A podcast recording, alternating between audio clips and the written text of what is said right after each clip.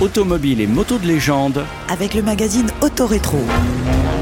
Aujourd'hui, la Lotus Esprit S1. de 1978. Pour comprendre la magie de la Lotus Esprit des belles 70s, il faut avoir roulé dans cette voiture sportive unique popularisée par Roger Moore. Notre James Bond en pas de def dans L'espion qui m'aimait. Avec sa ligne surbaissée, je parle de l'auto, son avant profilé et biseauté, ses phares qui sortent du capot, la Lotus Esprit S1 semble respirer en roulant.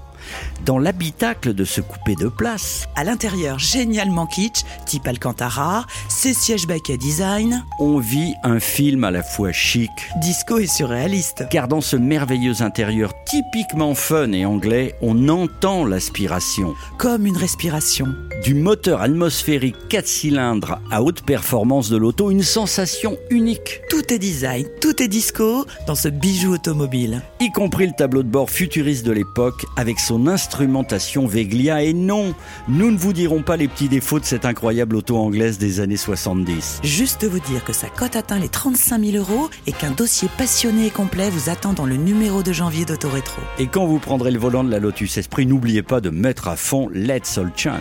Par le Michael Zager Band ou encore Earth, Wind and Fire, Autorétro, un magazine des éditions LVA.